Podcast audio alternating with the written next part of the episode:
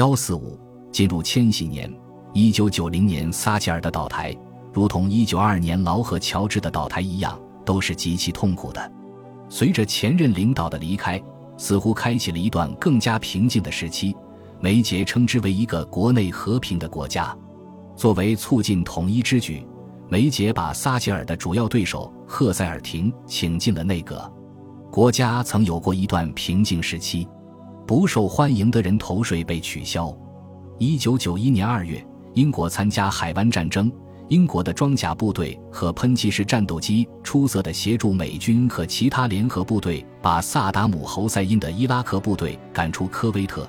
此举曾一度为政府赢得广泛支持，即使现在没有福克兰群岛因素来推动保守党的事业。重要的是，梅杰似乎在欧洲问题上弥合了党内的分歧。一九九一年，在谈判马斯特里赫特条约的过程中，英国政府似乎取得了外交上的成功。英政府从欧洲伙伴那里赢得了将来从货币联盟中有退出选择的权利，以及保障工人的权利和最低工资的欧洲社会宪章，成功维护了保守党表面上的团结。另一方面，撒切尔统治后期仍然面对各种基本困难，尤其是经济的衰退。这一时期，英格兰中部的中产阶级日子最不好过，工作不稳定，住房按揭利息高，陷入负资产和房价下跌。铁路系统的新一轮私有化也引起了极大争议。由于保守党的天然支持者遭遇了所有这些问题，而且在欧洲事务上，保守党也是困难重重，因此人们普遍认为，保守党将在一九九二年的大选中输给工党。当然。至少民意测验是这么显示的，但是结果证明这些预测是误导性的。约翰梅杰以朴实无华、诚实守信、从不耍诡计的良好形象脱颖而出，他意外获胜，为保守党赢得三百三十六个席位，工党获二百七十一个，自民党仅二十个。政府赢得了埃克萨斯人的支持，这些人爱国，平时喜欢阅读《太阳报》。是生活在像巴希尔登这样的新兴小镇的熟练和半熟练工人。保守党和工党分别获得百分之四十一点八五和百分之三十四点一六的选票。保守党的整体表现比议会的席位数量所反映的还要出色，共赢得一千四百二十万张选票，创历史新高。选民们似乎并不相信工党领袖金诺克能够推动经济发展。对多数选民来说，工党仍然是一个过时的、注重阶级意识的政党，而不能给人们带来繁荣的未来。保守党已经连续赢得了四次大选，这是自19世纪谷物法废除之后的自由党前身辉格党以来的最佳成绩。看起来，保守党注定要继续保持它的优势地位。然而，实际上这次选举只是延长了导致保守党四分五裂的分歧和痛苦。一九九二年九月十六日的黑色星期三崩溃降临，无论是保守党还是首相，都无法从这次创伤中恢复过来。英镑面临巨大压力，英国政府被迫退出欧洲汇率机制，并使英镑对所有主要货币贬值。这对梅杰首相和拉蒙特财政大臣是一次致命打击，瞬间毁掉了保守党善于管理经济的美誉。保守党的支持率在民意测验中直线下滑，工党的支持率有时候超过保守党三十个百分点，而且在接下来的四年半里，工党的支持率一直居高不下。政府似乎无力挽回败局，经济复苏需要政府削减支出，增加税收。一九九三年，克拉克接替拉蒙特担任财政大臣，情况才慢慢好转。还有其他一些不受欢迎的政策，撒切尔的旗舰政策，工业和公用事业的私有化失去了光泽。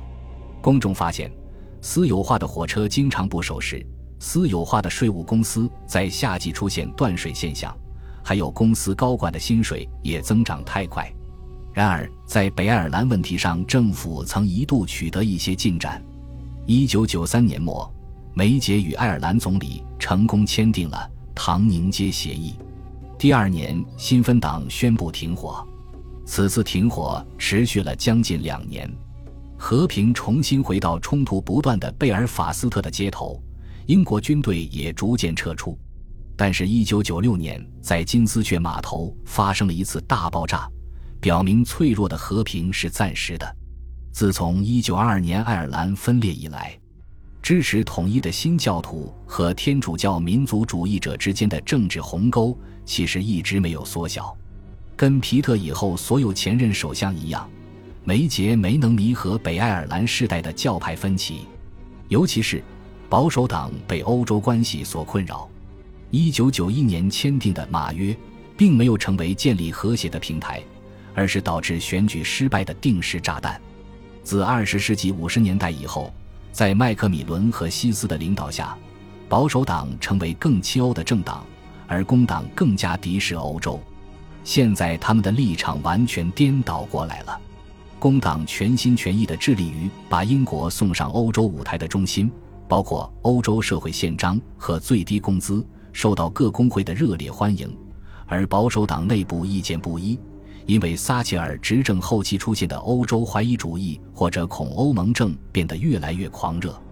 推动反欧情绪的不再是帝国发出的警告，而是英国的国家独立受到了威胁。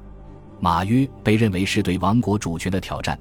因为议会将受到压力，倾向欧洲共同体，并接受欧元，去除英镑在历史上的卓越地位，因此该条约成了争论的焦点。关于欧洲问题，保守党内阁也是意见不一，如同1903至1905年的内阁关于关税改革和帝国问题一样均与不和。梅杰跟当年的亚瑟贝尔福一样无助且优柔寡断。1906年的结果是。保守党在大选中惨败，在下议院，保守党的不同派别就马约和欧洲问题进行的争论年复一年，党内分歧导致在补选和地方政府选举中受损，直到保守党在基层几乎消亡了。一九九四年的欧洲议会选举中，英国工党赢得六十四个席位，而保守党只有十八个，自民党两个。此后的情况越来越糟。关于食品的各种争论使事态更加混乱。小牛肉、羊肉以及在英国水域的捕鱼权，据说都受到了来自布鲁塞尔的威胁。最糟糕的是，英国爆发了疯牛病，这种传染病导致了几人死亡，对公共健康构成重大威胁。以德国为首的欧盟禁止英国牛肉出口到大陆。疯牛病也是撒切尔放松动物饲料监管政策的结果。但是这件事引起了英国牛农、保守党普通议员和广大恐欧盟人士的大规模抗议。一九九六年夏季，兴起了一股自五十年代以来从未有过的反德浪潮。小报如默多克控制的《太阳报》煽动民粹主义者的仇外情绪。但是牛肉出口禁令没有取消。梅杰在恐欧盟的批评人士毫无理智的攻击下。被迫于1995年辞去党魁职务，但轻松击败了一位右翼挑战者约翰雷德伍德。这一事件凸显了梅杰在政治上的长期软弱性。九十年代中期，百姓生活的基调和风格比政府的政策更能体现一种理想破灭和愤世嫉俗的情绪。政府意外陷落性丑闻和金融丑闻的泥潭，使人回想起二十世纪六十年代的情形。那是漫长的一党执政的初期阶段，一个生僻的词污秽表达了公众对政治生活的印象。反对梅杰和他的政府的小报们也在不遗余力地煽风点火。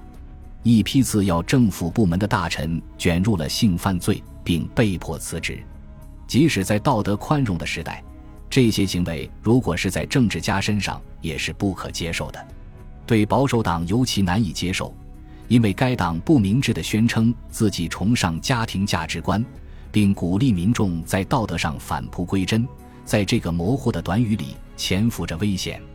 更糟的是，政治家们与商界和金融界存在着隐秘的联系，揭示了威斯敏斯特的深层腐败。大臣们和普通议员被曝光接受了来自私人公司和中间游说集团的未申报财物，导致几名大臣辞职。政策方面也存在严重的道德问题，内阁大臣在斯科特调查中被公开谴责，调查报告指控他们在一九九一年之前瞒着议会把军火卖给伊拉克。同时，诺兰委员会谴责公众生活标准，并呼吁更大的透明度。依据美国或者意大利政治的标准来衡量，英国政界的违法行为算是小巫见大巫了。英国从十八世纪末就开始根除腐败了。根据英国的标准，这些行为是令人震惊的。政府即使不腐败，也显得对腐败掉以轻心。而作为首相的梅杰，要么不知道实情，要么对此不够重视。保守党的人气衰弱了。普遍的污秽使得九十年代中期成了幻想破灭的时期，像威尔赫顿的《我们所在的国家》和西蒙詹金斯的《不对任何人负责》等批评性作品，都谴责了后撒切尔英国的社会不平等、中央集权和淡化的社区意识。赫顿呼吁公民权利和共和国的团结，许多机构都受到了攻击。甚至君主制本身也面临一波自从摄政时期以来未有过的大众批评。私密的家庭问题刺激了这种批评，比如查尔斯王子和戴安娜王妃的分居和离婚。同时，有人批评女王的财富、生活方式以及不能适应现代社会。温莎城堡失火后，动用了公共资金来修复，导致大规模的批评。一九九二年。女王称，这一年是极其糟糕的一年。共和制取得了有限的进展，尤其是在年轻人当中。恭喜你又听完三集，欢迎点赞、留言、关注主播，主页有更多精彩内容。